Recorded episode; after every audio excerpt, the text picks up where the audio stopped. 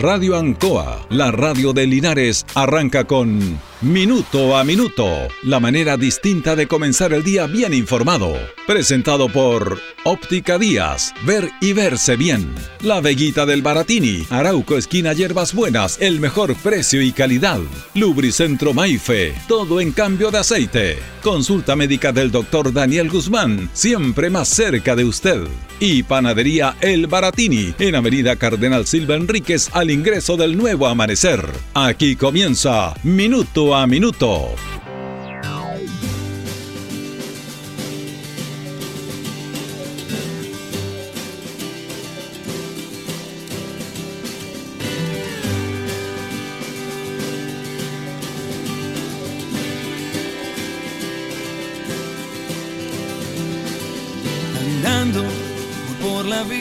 Bueno, hoy día, hoy día vamos a recordar dos fechas. Uno, San Francisco de Asís, eh, que tiene que ver básicamente con el cuidado y el respeto a los animales.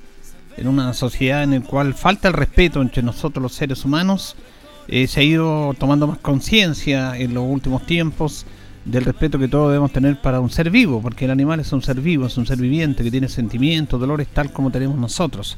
Entonces, eh, es bueno esto, porque tocamos temas, eh, se arman polémicas en relación al canil que tiene acá el municipio, pero la municipalidad tiene que hacerse cargo de la responsabilidad de los ciudadanos. Los ciudadanos son los que votan esos animalitos, que los tienen chiquititos, después los votan, los dejan abandonados. Y bueno, la gente reclama, ¿qué hacen con esos perritos? Bueno, ¿qué, ¿por qué llegan ahí? Si todos fuéramos responsables y conscientes en este aspecto, no tendríamos que estar eh, teniendo caniles e invirtiendo dinero para la pagar la irresponsabilidad de los linarenses. Porque es duro eso, pero hay que decirlo. Las cosas hay que decirlas por su nombre. Si todos fuéramos conscientes, no habrían perritos en las calles abandonados. No habrían. Ni mascotitas, no.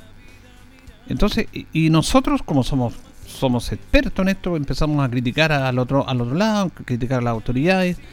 Eh, se invierten y se gastan recursos que pueden ir en otra instancia para el bien de la comunidad, pero el municipio se hace cargo de los perritos. Entonces, eso es parte nuestra. Eso es una irresponsabilidad de nosotros los ciudadanos que dejamos abandonadas estas mascotas. Si fuéramos conscientes no tendríamos por qué tener mascotas abandonadas en las calles. Así que ese es un tema, un tema nuestro. Por eso esta fecha tan especial de San Francisco de Asís.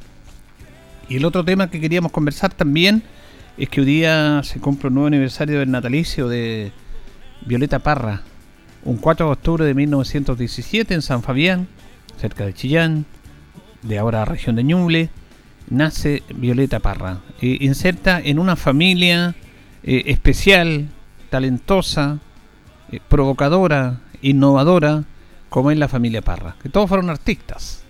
Todos fueron artistas. Y bueno, yo no le voy a hablar de Violeta Parra ahora porque usted conoce mejor la historia de Violeta Parra. Pero yo quería sintetizar en este día eh, algo que es parte y es común de la sociedad chilena. Eh, porque lo de Violeta Parra refleja exactamente lo que somos nosotros como ciudad, que somos como país, en esta, en esta perspectiva. Que tiene que ver que la figura, la figura musical, artística de Violeta Parra es mayor cuando ella muere que cuando estuvo viva a ella eh, eh, el, talento, el nombre de Violeta Parra está después que muere ella. Porque recordemos que ella se mata, se suicida a los 50 años, porque no se sentía comprendida, independiente de los temas personales que haya tenido, pero ella tuvo que luchar incansablemente para poder poner su música, su arte, su obra y que fuera comprendida y que tuviera todos los espacios que debería tener la obra de Violeta Parra, que se empezó a abrir y a conocer una vez que ella estuviera muerta. Violeta Parra fue reconocida más en el extranjero que en Chile. Ella dispuso con sus arpilleras, con su talento en el Museo Lefrot en París. Estuvo en toda Europa. Era reconocida eh, lo que ella hacía del arte. Pero bueno, en Chile no. En Chile se le, se le discriminaba no se le tomaba en cuenta, se le negaban los espacios para poder participar. A veces su música no se tocaba como debía en los medios de comunicación. Entonces, eh, esto es un, tema como para meditarlo. que la figura de ella se agranda una vez que fallece. Entonces, eso es por qué pasa en Chile esas cosas. ¿Por qué pasan esas cosas en nuestro país? ¿Por qué alguien tiene que llegar a esta instancia? Ahora, bueno, todos reconocen a Violeta Parra. En el mundo entero, intérpretes, intérpretes famosos tocan las canciones de Violeta Parra. Obras enteras están en las más grandes eh, sinfónicas del mundo. Y nosotros ahora nos sentimos orgullosos de decir que Violeta Parra es chilena. Pero cuando ella estuvo viva, la sociedad chilena, en su gran mayoría, y quienes debían apoyarla, le dieron vuelta a la espalda. Porque hay un sesgo de discriminación también en esta sociedad chilena. Una, una discriminación clasista que, que, viene desde siempre. Porque Chile es una colonia patriarcal y eso independiente, que somos una república muy joven, se va a replicar, replicar y se ha replicado por muchas y muchas generaciones. Entonces, ahora eh, disfrazada de un modelo económico, clasista, que los creemos los ingleses de América, que los creemos los superiores a todos. Pero siempre fue así en Chile. Porque eh, desde la generación de esta república, desde la creación, eh, siempre habían unos dominantes, unos pocos dominantes para la gran mayoría. Ahora inclusive en el tema de la constitución que se está elaborando, es exactamente lo mismo. Unos pocos no aceptan que otros, elegidos por todos, eh, logren instituir una nueva constitución, porque nunca fue así. Siempre fueron pocos los que elaboraron las constituciones, participaron, preguntaron por supuesto, pero a la ley tradicional. Entonces ahora como que nos cuesta aceptar eso. Y tiene que ser como ha sido siempre. Y los cambios, los cambios cuestan. No es fácil los cambios de un día para otro. Es un proceso muy, muy largo. Muy, muy largo. Y aquí, en este aspecto, lo de Violeta es así. Tuvo que morir Violeta Parra para empezar a reconocer su música, su arte, su cultura, esta maravillosa obra que ella tenía, que, que, era especial porque en la simpleza de sus canciones, porque era como simple en los acordes de su guitarra, lograba expresar todo un talento y lograba expresar y recoger todas las vivencias de la cultura chilena. Porque ella, igual que Margot Loyola, investigaba, iba a terreno, como se dice, lo que le falta mucho. Y en terreno tomaba estas historias que son parte de la sociedad, parte de una sociedad olvidada, del campo, de los barrios marginados, de todos. Y completas ahora con, con Gracias a la Vida. Es más, fíjese que algunos intelectuales, entre comillas, columnistas de medios de comunicación de este país, se decían y se negaban a que Violeta Parra pudiera haber escrito una canción. Le encontraban con poco talento, le encontraban pocas cosas. ¿Cómo una mujer tan simple puede haber escrito una canción tan fantástica? A ese nivel pasaba en Chile. Yo leí columna. Fernando Villegas, lo digo con nombre y apellido, este personaje chascón que ahora no está en la televisión, él eh, dudó de que Violeta Parra haya escrito Gracias a la Vida. Y lo dijo públicamente. Era poca cosa ella para escribir una canción tan hermosa. Bueno, eso es parte de la sociedad chilena que tenemos que desterrar. Que tenemos que desterrar. Y que tenemos que, obviamente, colocar en la justa dimensión que corresponde. Vamos a compartir esta canción que se llama El Sacristán, que es parte de una sociedad chilena, poco dicha también, porque ella también se revelaba ante una cultura chilena que después se abrió, pero eh, en este aspecto ella hace una crítica directa a los curas, a los párragos, en esta canción que causó como un escándalo, pero que habla de realidades que son parte de una sociedad y ella a través de la música la interpretaba en nuestro homenaje en un nuevo aniversario del natalicio de Violeta Parra.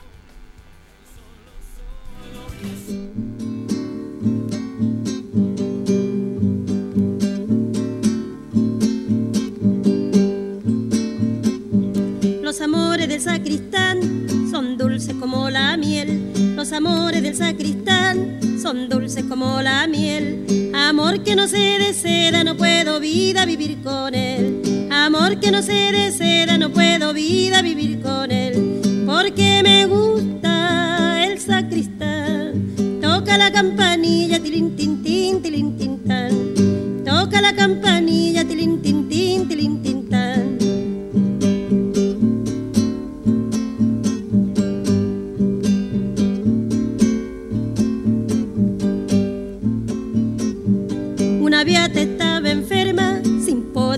disimular. Una viata estaba enferma sin poder disimular. Querida que le trajeran ya el nombrado sacristán. Querida que le trajeran ya el nombrado sacristán. Porque me gusta el sacristán. Toca la campanilla, tilin, tin. Toca la campanilla,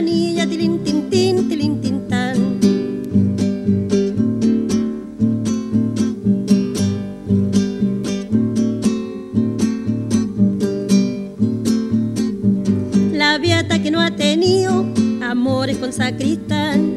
La viata que no ha tenido amores con sacristán. No sabe lo que es canela ni chocolate con flan. No sabe lo que es canela ni chocolate con flan. Porque me gusta el sacristán. Toca la campanilla,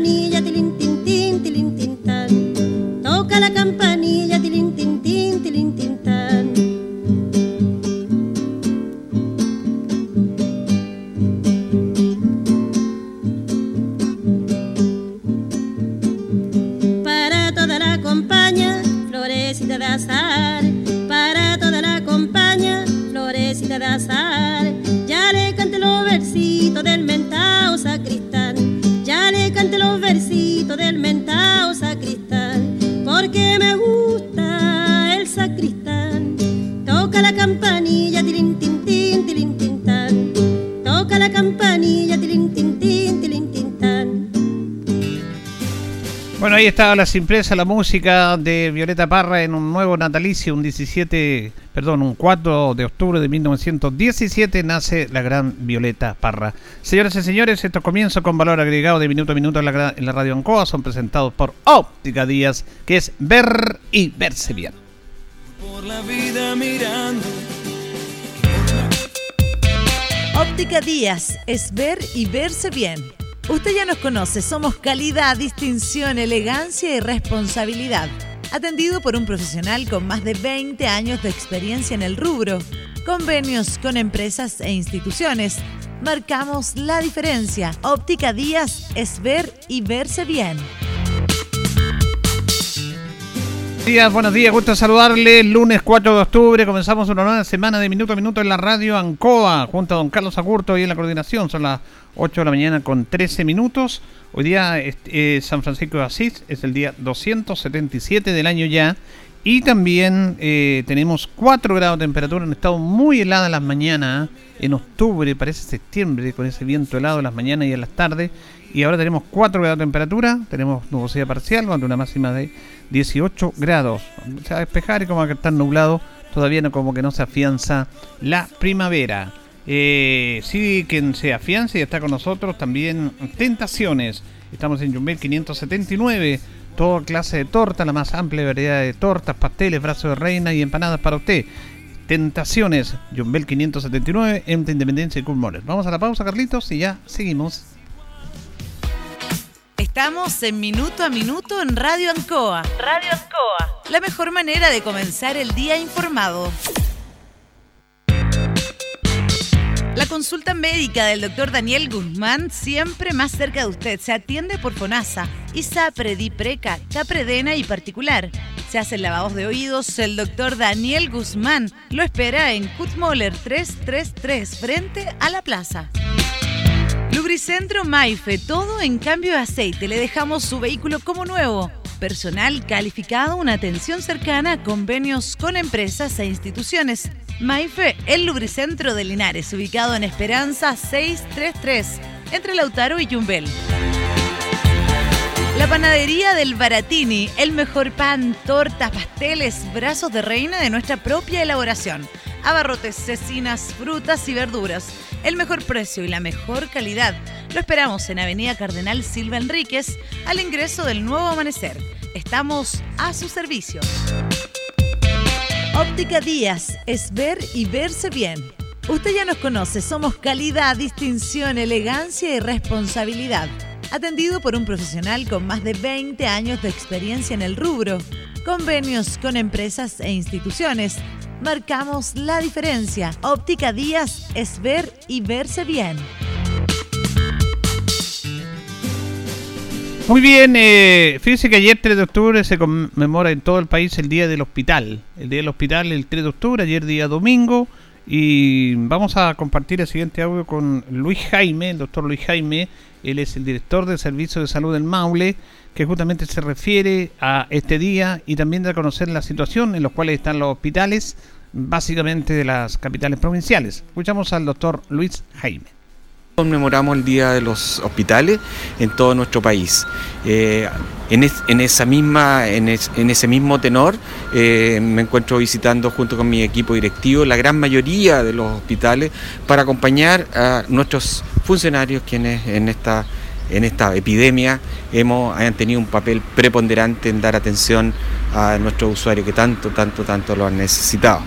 En el, en el mismo marco, eh, debo mencionar que nuestra red hospitalaria eh, está creciendo, se está modernizando. Es así como dentro de los próximos años, a partir de los próximos eh, semanas, meses, comenzamos a poner en marcha nuestros establecimientos nuevos, el hospital de Curicó, hospital de Linares, los tres hospitales de mediana complejidad, Parral, Cauquene y Constitución. Eso va en beneficio directo de nuestros usuarios, mejor tecnología, mejor calidad de la atención y la calidad de la atención también va a ser mejorada en, esta oportunidad. Nuestros, nuestros funcionarios también van a tener un lugar más ameno, más grato donde poder desarrollar su actividad.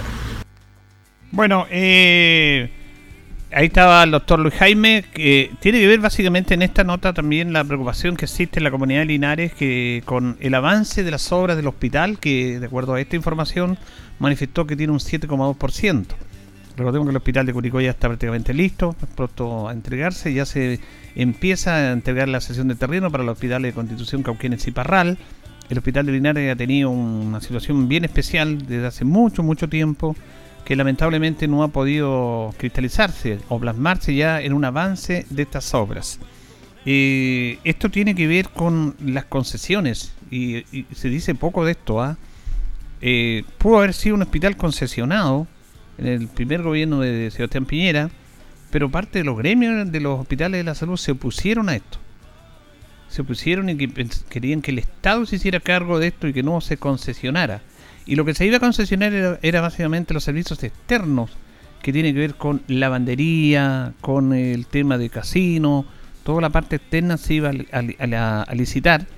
Pero bueno, no se, se perdió mucho tiempo en eso. Yo estuve en reuniones en los cuales se estaba cuestionando que se licitara eh, a través de el mundo privado el hospital y que se iba a dejar a mucha gente sin trabajo y empieza todo este, este debate en esta situación.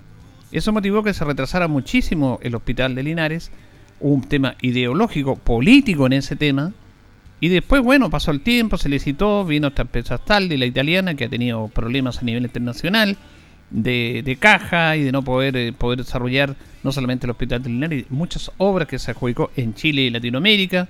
El gobierno italiano le, tiró un salvavidas a esta empresa. Y hemos estado en dime y direte y el hospital sigue todavía en una instancia muy, muy poco eh, que se avance. Y además hay un tema que poco se, ha dicho. Y aquí lo dijo el alcalde Mario Mesa. Y tiene, tiene toda la razón. Y, y ahí donde uno tiene que ver las políticas y las proyecciones de las autoridades del Estado para proyectar algo tan importante. El hospital es súper importante. El hospital es algo que tiene que ver más allá de la salud, una mejor salud, una mejor atención, mayor capacidad de profesionales, de especialistas para la, no solamente la ciudad de Linares. Recordemos que Linares es capital de provincia, de las ocho comunas. Y muchas de esas ocho comunas del sector sur, del Maule Sur, bueno, van a derivar eh, acá, en este hospital. Pero el lugar donde se construye no tiene ningún crecimiento para Linares. Va a ser una complicación. Y ya ha habido complicaciones con los trabajos, porque donde está ese terreno está en su alrededor todo construido. Linares no va a crecer para ninguna parte. El hospital de Curicó está a un costado de la carretera. El hospital de Parral, que se va a construir, está a un costado de la carretera, su terreno. Y cuando se empiece a emplazar y a hacer las obras de esos hospitales, y ya está visto, va a haber un crecimiento alrededor del hospital. Cosa que Linares no va a poder ser. Porque ¿para dónde va a crecer Linares con su hospital? Si ya tenemos en todo su alrededor construcciones. Ya hay construcciones, ya hay casas, ya hay poblaciones. Y va a ser una complejidad.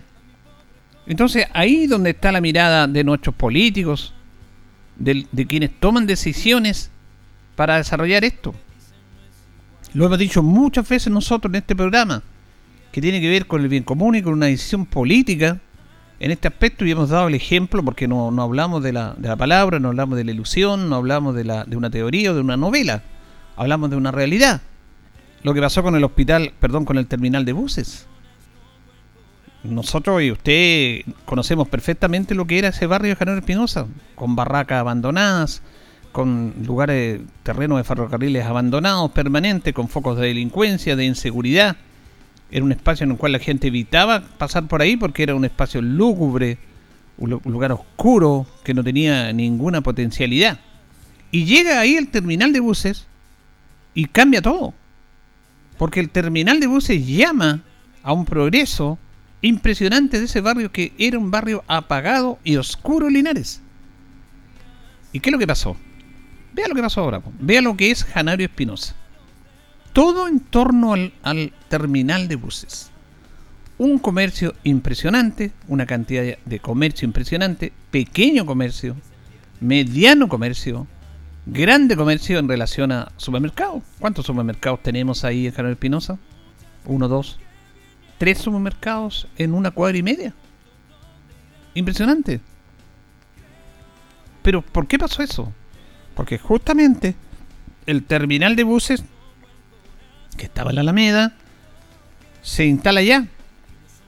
Es una decisión política, valiente, porque hubo algunos inconvenientes, porque las personas que giran en torno al terminal y que giraban en torno al terminal en ese tiempo en la Alameda, decían que estaban siendo perjudicados, que se iba el comercio. Claro, hubo un problema en el interior, pero ya el, el mercado y la, y la Alameda recuperó todo el comercio que debe hacer y la Alameda tiene que ser lo que es, una Alameda, no un terminal de buses. Entonces, el hospital de Linares y la verdad que yo no, no tenía este tema, esto lo dijo en conversación acá con nosotros el alcalde Mario Mesa, en relación a el nivel de avance de la construcción del hospital, no crece para ningún lado. Se va a instalar ahí nomás. Porque ya Linares está alrededor creciendo, entonces tiene que ser otro espacio, otro lugar. pero lo más importante es la salud en el hospital, estamos de acuerdo. Estamos de acuerdo, eso es lo primero. Pero también analizamos esta situación. Porque ¿para dónde está creciendo Linares? ¿Para qué sector está creciendo Linares? Está creciendo para el sector nororiente, norponiente, perdón. Hacia ese sector ya ha crecido y va a tener que seguir creciendo más allá de la carretera. La mayoría tiene vehículos, está pavimentado el camino Palmilla, Melosal, toda esa zona. Hacia allá va creciendo el Linares. Entonces, son temas no menores, como para dar a conocer, como para pensar, como para reflexionar. Porque se eligió ese lugar, nadie cuestionó ese lugar, en su momento, nadie dijo nada, porque nos interesaba un hospital, pero es ahí donde falta la visión, la visión política, la visión de, proyectar una obra, porque un hospital, un estadio, un terminal, un centro comercial va creando polos de desarrollo en su entorno, pero en su entorno que no está desarrollado, como era justamente el terminal de buses Carlos Espinosa. Sin embargo, el terminal de buses va a estar ahí instalado y no va a crecer para ningún lado porque ya está todo, todo a su alrededor Vamos a ver cómo se va a manejar ahí. Está todo construido ya. Cómo se va a manejar el tema de vehicular. Eh, va a ser un tema complejo. Pero también lo primero que nos preocupa, nos preocupa que el nivel de avance de nuestro hospital es muy lento. Muy, muy lento. ¿Por qué será? Porque son situaciones que se dan. Yo comentaba una historia aquí, la comenté, en el cual fue protagonista el ministro Jaime Mañalis en el primer gobierno de Sebastián Piñera, cuando viene el terremoto, cuando se cae el hospital de Parral y cuando se hace un hospital de construcción acelerada, así se denominada, un, hospital express rápido para superar la caída del hospital antiguo en Parral, nosotros estábamos ya trabajando en Parral, y cuando se inaugura el hospital de construcción acelerada. Dos años durado ese hospital. Y después empezaba ya a trabajar antes con un hospital definitivo para Parral, que recién ahora lo va a hacer. Yo me acuerdo perfectamente cuando el, el presidente de, de la sociedad de, construcción del hospital era un nombre, no me acuerdo el nombre, pero había una agrupación de la construcción del hospital nuevo, que estaba ahí el señor Humberto Gatica, que era hijo de un personaje muy importante en Parral, y le dijo el ministro Mañalich. El ministro Mañalich le dijo, vamos a tener dos años acá, y de, este, construcción acelerada, y después viene el hospital nuevo. Y le dice Gatica, le dice, le agradezco ministro, se lo agradezco, pero usted lo dijo, dos años nomás. Vamos a ver, esperamos que cumpla su palabra. Se lo dijo, lo emplazó directamente a él. Bueno, todavía está el hospital de construcción acelerada en Parral. Esto fue el año 2011. Estamos a 10 años. Recién ahora se va a empezar a construir el nuevo hospital. Después vino Luis Castillo, el subsecretario de redes asistenciales, le hicimos la misma pregunta, dijo, no, se va a prorrogar por dos años más, cuatro años más, y va a tener su hospital nuevo. Diez años después se hace ese hospital. Es ahí donde obviamente las ciudades más pequeñas se complican con ese tema. Vamos a ir a la pausa, Carlito. Vamos a ir a la pausa a esta hora, porque luego vamos a tener un invitado acá en los estudios de nuestro programa y ya retornamos en minuto a minuto. Me pregunto dónde irá. Creo aún La hora en Ancoa es la hora. Las 8 y 27 minutos. Han sido tiempos difíciles, de incertidumbre, porque las ventas han bajado, hemos tenido miedo y preocupa no saber cuándo las cosas mejorarán. La pandemia nos ha afectado a todos. Me acerqué a Oriencop buscando una solución y mi sorpresa fue enorme. Entendieron de inmediato mi situación y juntos buscamos la mejor alternativa para salir adelante con mi negocio. Reactiva tu negocio con Orienco. Solicita tu crédito microempresas de 14 millones en 48 o 60 cuotas con una tasa súper baja. Orienco, cooperativa de ahorro y crédito. Los adultos mayores son la población más vulnerable ante la emergencia sanitaria. Por eso, el Gobierno Regional del Maule, junto a la Federación de Uniones Comunales de Clubes de Adultos Mayores del Maule, impulsan un proyecto que permitirá desarrollar talleres vía remota para reforzar las medidas preventivas establecidas por las autoridades sanitarias. Además, se entregarán 24.000 kits de protección y 900 dispensadores de alcohol gel a los clubes de adulto mayor de la región. Cuidémonos entre todos. En Casino Marina del Sol, Restaurante invita. Todos los sábados y vísperas de festivos entre las 12 y 16 horas, ven a disfrutar de nuestras deliciosas preparaciones en Marina Restaurant y te descontamos el valor de tu entrada al total de tu cuenta. Así es. Además te regalamos 3.500 pesos en créditos promocionales para que juegues en tus máquinas favoritas. Te esperamos. Más información en marinadelsol.cl. Casino Marina del Sol pura entretención. Arrocera Santa Mónica les ofrece a los amigos agricultores arroceros arroz seleccionado con análisis de germinación apto para siembras de las variedades Zafiro, Cuarzo, Brillante y Diamante Hija de semillas certificadas de muy buena calidad a mitad de precio. Llame al teléfono 732-214042 o venga personalmente camino a Palmilla, uno y medio kilómetros a la costa. Arrocera Santa Mónica da confianza. No se olvide de sus siembras de arroz. En CGE nos preocupamos por tu seguridad. La intervención de medidores o las conexiones directas a la red eléctrica pueden provocar graves accidentes, interrupciones del servicio y variaciones de voltaje con quema de tus electrodomésticos. Este es un delito realizado por bandas organizadas. Te invitamos a denunciar de manera anónima a las bandas que ofrecen conexiones fraudulentas enviando un correo a denuncias.cge.cl o en nuestra página web cge.cl. Cuida a tu familia y vecinos. Denuncia a quienes te ponen en peligro. CGE, juntos por tu seguridad. El domingo 21 de noviembre vota en las elecciones presidenciales, parlamentarias y de consejeros y consejeras regionales 2021. Infórmate sobre las principales fechas, como la publicación de vocales de mesa, periodo de excusas, publicación de vocales reemplazantes, quiénes son los candidatos y candidatas y mucho más, ingresando en presidenciales2021.cervel.cl, llamando al 606.166 o siguiendo las redes sociales verificadas del Servicio Electoral. Elecciones Generales 2021. Elige el país que quieres. CERVEL. Esta es la energía que le da vida al Maule Sur. Gustavo Benavente es energía nueva para el Maule Sur. Vota por Gustavo Benavente, diputado.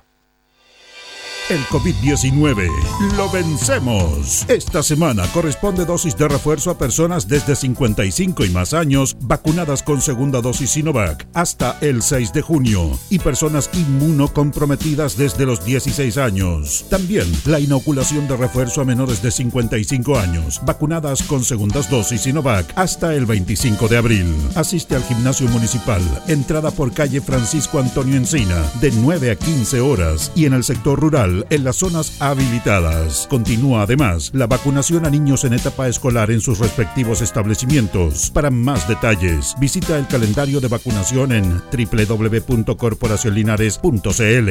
Linares Corporación Municipal, tú nos impulsas. Ancoa, tu radio Ancoa. Somos el 95.7 Radio Ancoa. La radio de Linares, más cerca de ti. Bien, continuamos en minuto a minuto en la radio Ancoa. Se dieron a conocer las cifras de desempleo en todo el país, en la región del Maule. Linares tiene, Linares tiene 7,2, bajo el 7,9 que a nivel regional. Igual es una cifra alta, es un tema que ha sido preocupante eh, en este aspecto. 7,6 desocupación en el Maule. Vamos a escuchar a Matías Pinochet. Él es eh, Cereme de Economía que se refiere a esta cifra en nuestra región.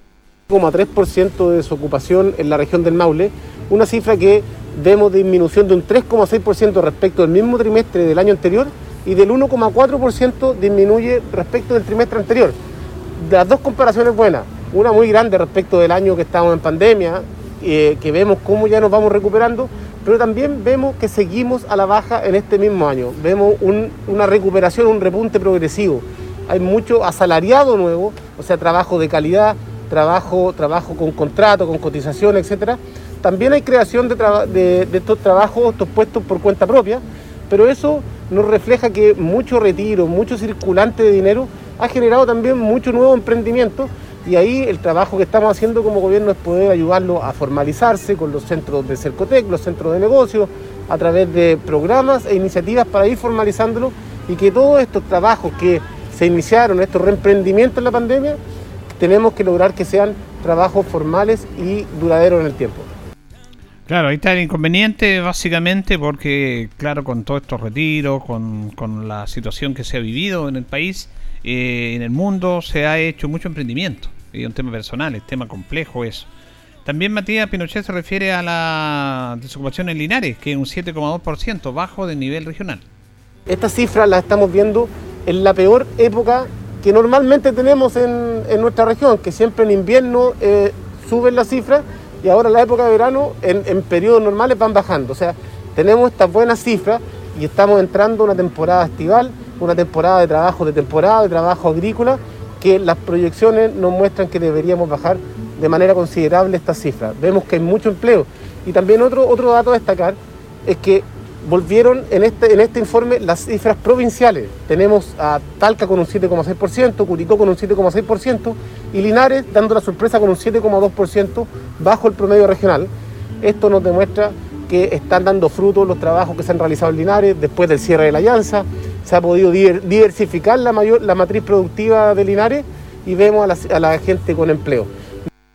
Bueno, también eh, el CENIMI de Economía se refiere a qué sectores más aportaron a estas cifras? Construcción y educación son los sectores que más aportaron eh, a, esta cifra, a esta baja, y vemos, vemos, por supuesto, que la educación se vio casi frenada con la pandemia.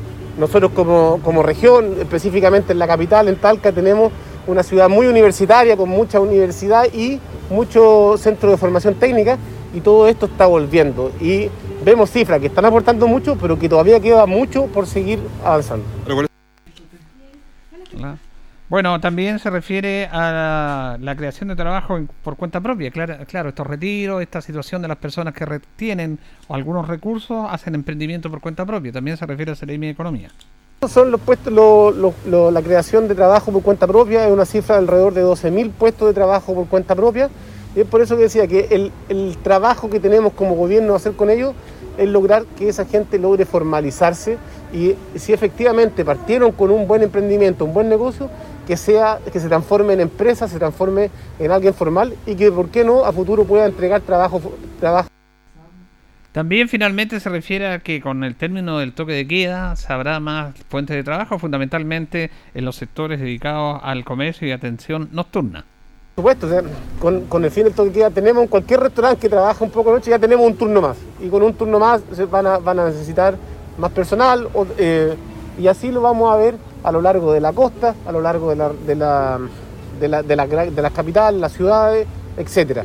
Esto va a traer reactivación, pero el llamado a todas las personas es a que sea con responsabilidad. No tenemos la pandemia no acabado, así que no tenemos que abusar de este término y poder mantenernos para que sea continuo en el tiempo. Bien, el tema de la economía, el tema del, del desempleo, del trabajo es latente en nuestra región, en nuestra zona. Esperamos que se vaya mejorando, pero es un tema complejo en el cual todos debemos trabajar. Bueno, vamos a compartir el siguiente bloque con Francisco Minochet, candidato a diputado por nuestro distrito 18. Ya, quedan menos de dos meses, increíble cómo pasa el tiempo. Menos de dos meses para las elecciones presidenciales, parlamentarias y de core que se van a efectuar en nuestra región. Saludamos al candidato que lo tenemos acá en esta mañana de día lunes. ¿Cómo está, don Francisco? Buenos días. Hola Julito, bien, buenos días. Eh, aquí muy entusiasmado. Un día lunes con harto frío, pero muy bien. Están amaneciendo heladas las mañanas. ¿eh? Están amaneciendo heladas las mañanas, sí, increíble, increíble. Este cambio climático ¿eh? nos complica todo. Bueno, Francisco Menochet Oye, tiene- es un gran tema, ¿eh? cambio climático y cómo Que- nos hacemos cargo. que es lo que tenemos que conversar de eso también. Exactamente, Vamos a sí. conversando este tema. Bueno, Francisco es joven, tiene 37 años, linarense, ingeniero agrónomo de la Universidad Católica, máster en responsabilidad social, está casado con Jimena Díaz, ella es médica uruguaya, con quien tiene dos hijos, Clara de 3 y Facundo de 7. La familia es súper importante, ¿eh? Uf, el Ah, pilar. Es clave todo. Para mí, a lo menos, es mi, mi pilar fundamental. Eh, la Jime, mi señora, es mi compañera, mi partner, mi confidente, todo. Y mis hijos son el tremendo apoyo, por cierto, siempre. Eso es súper importante Sí. que se reconozca. Bueno, que De dicen- hecho, de hecho, después de esta entrevista, lo yo la- la- a la Clara la voy a dejar todos los días al jardín. Qué bueno. Aquí en la población Las Rosas, un poquito Ya. más allá. Ah, a- ¿Está yendo presencial al jardín? Sí, sí, Ah, sí, sí, está bueno. yendo presencial y sabes que ha, ha funcionado espectacular. Es bueno eso, para Sí. ir tratando de a poco recuperar la normalidad. Exactamente. Bueno. Francisco, usted ha venido en este aspecto, ha tenido un rol fiscalizador desde hace tiempo, denunció el caso Cloro y ahora también eh, pone en el tapete la crítica al alcalde por presentarse continuamente con ciertos eh, candidatos. ¿Cu- cu- ¿Cuál es el paso a fiscalizar en estas elecciones? Porque claro, hay un tema que algunos tienen una preferencia sobre ot- otro, aprovechan la situación de poder que están para ir apoyando a sus candidatos. ¿Cuál es el rol en este aspecto suyo? Así es, mira, lo- a ver, primero en contexto, nosotros hemos venido fiscalizando harto tiempo, yo en particular, eh, junto al diputado Giorgio Jackson, fuimos uno de los que presentamos la denuncia por el caso Cloro, eh, y que hoy en día está en un sumario eh, que eh, yo espero que llegue a término pronto para ver responsabilidades. A mí me parece que, que tenemos que ser prudentes, creo que no corresponde, porque la gente no lo entiende. Yo he estado en las ferias toda esta semana recorriendo y la gente se molesta cuando ve a la autoridad comunal con candidatos de preferencia. Yo entiendo que son amigos, que hay partidos políticos entre medio, pero la verdad es que yo creo que hay momentos en que la autoridad tiene que tener un rol y gobernar para todas y todos. Hay que recordar que los recursos públicos son de las personas, no son de las autoridades. Y en ese sentido yo, eh, mi llamado es a la prudencia, a la autoridad comunal, directamente al alcalde. Yo creo que hay que establecer una competencia sana porque eso le hace muy bien a la democracia.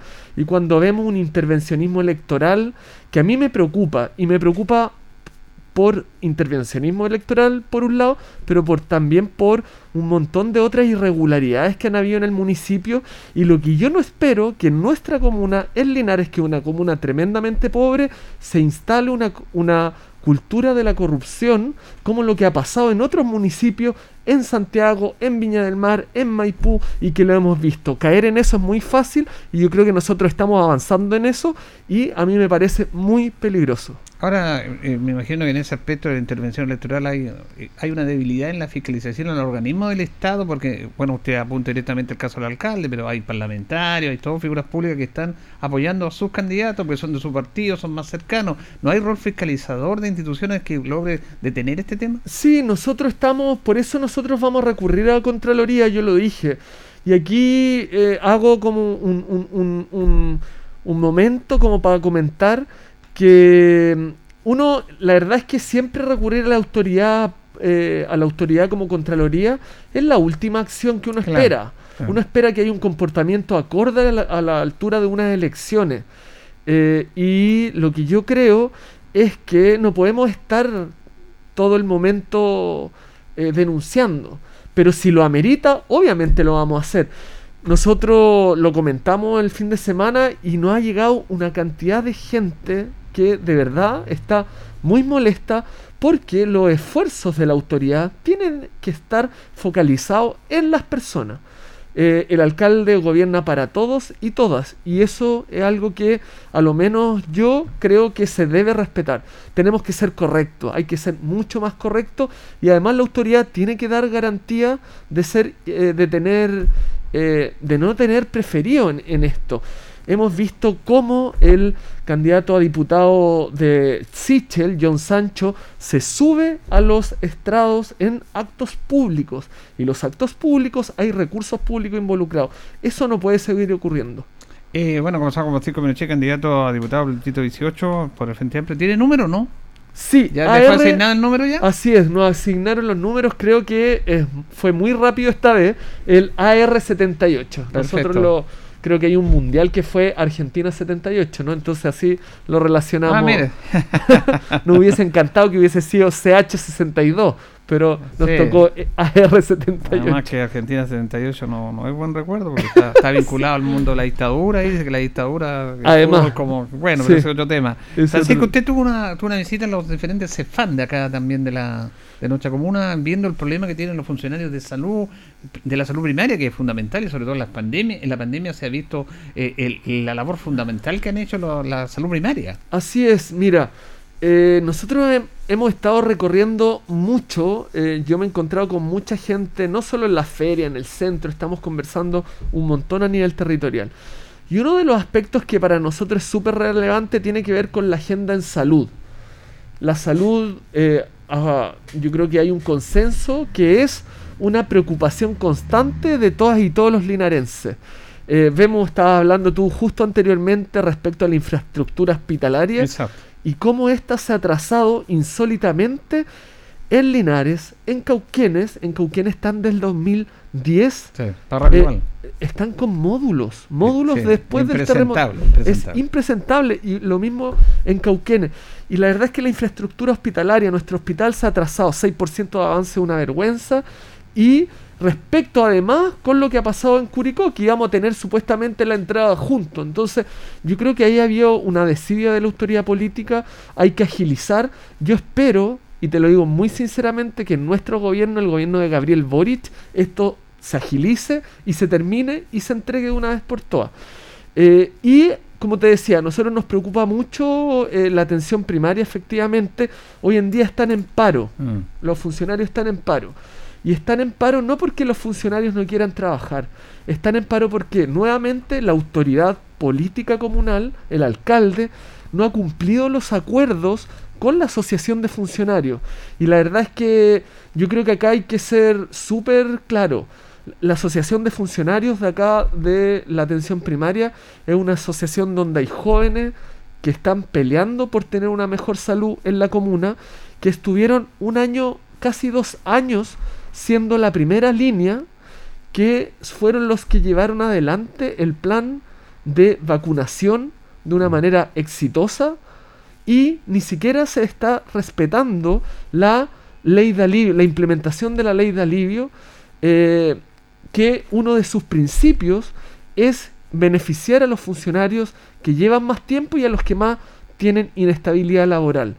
Yo creo que la autoridad tiene que entender que luego de que hay, hay que acordarse que hubo una cadena nacional del presidente agradeciéndole a los funcionarios de salud, pero la mejor forma de agradecerle a los funcionarios de salud por el rol que han tenido durante todo este tiempo es eh, a través de darles mayor estabilidad, estabilidad laboral, de darle más dignidad en sus trabajos, y eso es lo que están peleando la Asociación de Funcionarios hoy en día, porque además lo que ha pasado, no solamente en salud, sino también en educación, es tener directivos que son políticos, eh, que obedecen a la confianza, o sea, que está bien que obedezcan a la confianza, pero que se dedican más a hacer política que a ejecutar técnicamente sus tareas. Y ahí también hay otro ejemplo que a mí tampoco me parece. Vemos cómo la directora de educación, por ejemplo, se lo ha llevado de campaña en campaña. Fue campaña a alcaldesa en candidata Coria. abandonó su lugar de trabajo, educación, que es el pilar de cualquier sociedad, la dirección de educación. Es que por eso le preguntaba a y Francisco, ahora ¿quién la vemos regula como- eso? ¿Quién regula eso? Por eso le pregunto, porque si ella va, quiere Mira. decir que a lo mejor puede ir, lo que la ley se lo permite. ¿Estamos hablando de un tema legal Sí. o estamos hablando de un tema ético? No, no, no. Yo creo que, a ver, yo no estoy metiéndome en legalidad porque creo que de repente uno tiene que ir un poquito más allá de lo que nos dice la ley. Perfecto. Eh, Por eso pero, le no, pero no podemos tener a una directora de educación eh, que abandona su lugar de trabajo, que es la política educacional comunal, por irse a hacer campaña cada rato. Entonces, es una lógica municipal que ha sido tremendamente nefasta. Y eso es lo que pasa finalmente. No avanzamos como ciudad, no avanzan nuestras políticas educativas, no avanzan nuestras políticas en salud y tampoco avanza la estabilidad laboral y la mejora hacia los funcionarios de salud que han estado en la primera línea. Todos, yo creo que aquí no hay nadie en Linares que no reconozca la labor que han hecho los funcionarios de salud durante dos años. Y de verdad que a mí me parece una tremenda falta de respeto y por eso yo valoro lo que están haciendo las asociaciones de funcionarios, porque lo que están haciendo es finalmente proteger a la población para ten- o sea, teniendo ellos mejor estabilidad laboral, mejores condiciones, mayor dignidad, finalmente vamos a tener mejores servicios de salud atención primaria. Y eso es lo que están peleando. Aquí al final, cuando la autoridad no cumple, quien pierde es la gente. Y eso hay que tenerlo muy, muy claro. A mí de verdad que este tema me indigna porque creo que me parece, te juro, pero de una eh, insensatez, de una falta de consideración con los funcionarios después de dos años, si ese es el tema. Después de haber estado dos años arriesgando sus vidas, el COVID estuvo tremendamente agresivo en un momento, ellos estaban ahí en primera línea y llevaron adelante la implementación del plan de salud, de lo cual yo creo que todos estamos muy agradecidos. Ellos lo mínimo que se merecen es que se respete la ley de alivio, que se les eh, priorice según su antigüedad y según su precariedad para que tengan mayor estabilidad laboral. Sí, comenzamos con Francisco Menché, candidato a diputado por el Distrito 18, por el Frente Amplio. También, eh, Francisco, eh, usted pertenece al Frente Amplio ah, y el candidato es Gabriel Boric, que en este momento va muy bien en las encuestas. Así es. ¿Cuál es la principal diferencia que tiene con los demás candidatos de centro izquierda? Y este es un tema interesante. ¿Por qué crees que el Frente Amplio puede lograr los cambios que la concertación prometió y no concretó? Ese es un tema súper importante. Hoy sí, es un tema sumamente importante y aquí, o sea, primero mi candidato y eh, quien me apoya a mí es Gabriel Boric, que yo creo que va a ser el próximo presidente de Chile. Con la derecha tenemos muchas diferencias. Son los que no han permitido que el país avance a un Estado garante social de derechos, que es lo que nosotros esperamos. Son los del rechazo, los que defienden los intereses de unos pocos finalmente y los que eh, quieren que nada cambie. Los que no entendieron mucho lo que pasó con el estallido social. Yo creo que eso es súper importante. Y con la concertación, ex concertación, bueno, en primer lugar, la gran diferencia es que su candidata es Yanna Proboste, eh, de demócrata cristiana. Eh, lo que yo creo es que son precisamente quienes bloquearon los cambios en un gobierno que prometía bastante, que era el gobierno de la presidenta Bachelet. El tema de la reforma educacional, la reforma de pensiones. O sea, eh, se- eh, la democracia cristiana se negó Exacto. y le quitó todo el apoyo en las grandes reformas que este país necesitaba. Eh, y por eso yo creo que, bueno, y por eso nació el Frente Amplio precisamente, porque creíamos que había un espacio donde había que avanzar mucho más. Eh, y principalmente donde nosotros queremos avanzar es en establecer un Estado social democrático que garantice derechos sociales. ¿Qué significa esto? Quitarle definitivamente a los privados todo lo que son los derechos sociales, que hoy día los tienen eh, haciendo, que hoy día están haciendo negocio. Primero, AFP, no más AFP, queremos establecer un real sistema de seguridad social que lo que haga es darle dignidad a las personas, pero que además eh, aplique, eh, incluya un componente solidario donde las pensiones partan desde el sueldo mínimo. Esto se puede hacer. Esto existe en Uruguay y existe en muchos otros países de Europa eh, que agregan componentes solidarios y sacan a las FP del sistema. Y las FP van a quedar reducidas a ahorros previsionales, eh, ahorros volu- voluntarios. Queremos también dejar que exista, y, y como estábamos hablando de salud, dejar de que exista una salud para ricos y otra para pobres. Aquí es muy simple, el que tiene plata va a una clínica privada y el que no la tiene tiene que eh, ponerse a la lista de espera en el sistema público. Nosotros creemos que hay que fortalecer el sistema público de salud, eh, hay que crear un seguro único de salud universal. Y acá quiero tomar una, yo estuve en la marcha hace uno- una semana atrás de las personas con enfermedades mitocondriales que son enfermedades eh, de poca frecuencia, de altísimo costo y de diagnósticos muy tardíos. Y yo les comentaba a las dirigentes que cuando uno tiene un seguro único de salud, finalmente resuelve todo lo que tiene que ver con salud. Porque desde ahí parte en el fondo. La salud pública se hace cargo. ¿Por qué? Porque el auge fue bueno en su momento. Pero, ¿y si a mí me da un cáncer que no está cubierto por el auge? O sea, tengo que tener la suerte que me dé una enfermedad que esté cubierta por el auge. Todas las enfermedades deberían estar cubiertas por el Estado, o sea, garantías mínimas. Eh, bueno, y otros temas que son re importantes respecto a los derechos que tiene que ver con el acceso a la vivienda. Los comités de vivienda llevan 20 a 25 años esperando que se les construya una vivienda. Trabajo digno, por cierto, obviamente. Este es un sector donde el PIB regional respecto a la agricultura, yo soy ingeniero agrónomo además, lo sé bastante, el PIB en la agricultura a nivel regional, bueno, y también nacional, la agroexportación, contribuye mucho al desarrollo del país. Pero acá eh, tenemos que generar políticas con enfoque territorial de desarrollo rural, que vaya también garantizado con dignidad en el trabajo de temporada, que hoy en día no existe, hay poca fiscalización en los campos, hay precariedad, hay informalidad y además está principalmente las mujeres. ¿ya? Y otro de los aspectos que a mí me parece súper importante que estamos proponiendo con Gabriel Boric, lo que tiene que ver con el Sistema Nacional de Cuidados, en donde que está principalmente enfocado hacia las mujeres, porque son ellas las que durante las distintas etapas de vida toman roles que no están valorados en la sociedad. El cuidado, por ejemplo, de los hijos, que es un tremendo aporte a la sociedad que no, les, no se le da valor. ¿Quién se hace cargo cuando alguien tiene un, a una persona adulta postrada? Es generalmente la mujer. El Estado lo reconoce, no lo reconoce. ¿Quién se hace cargo cuando un hijo o una hija está complicado de salud? Generalmente es la mujer. El Estado tampoco lo reconoce. Y por eso además el sistema previsional las castiga, porque van generando lagunas pre- previsionales con este sistema de FP que eh, finalmente le hacen tener pensiones más bajas. Las pensiones más bajas son 30 por- de las mujeres son 30% menores al promedio de los hombres, que ya son bajas.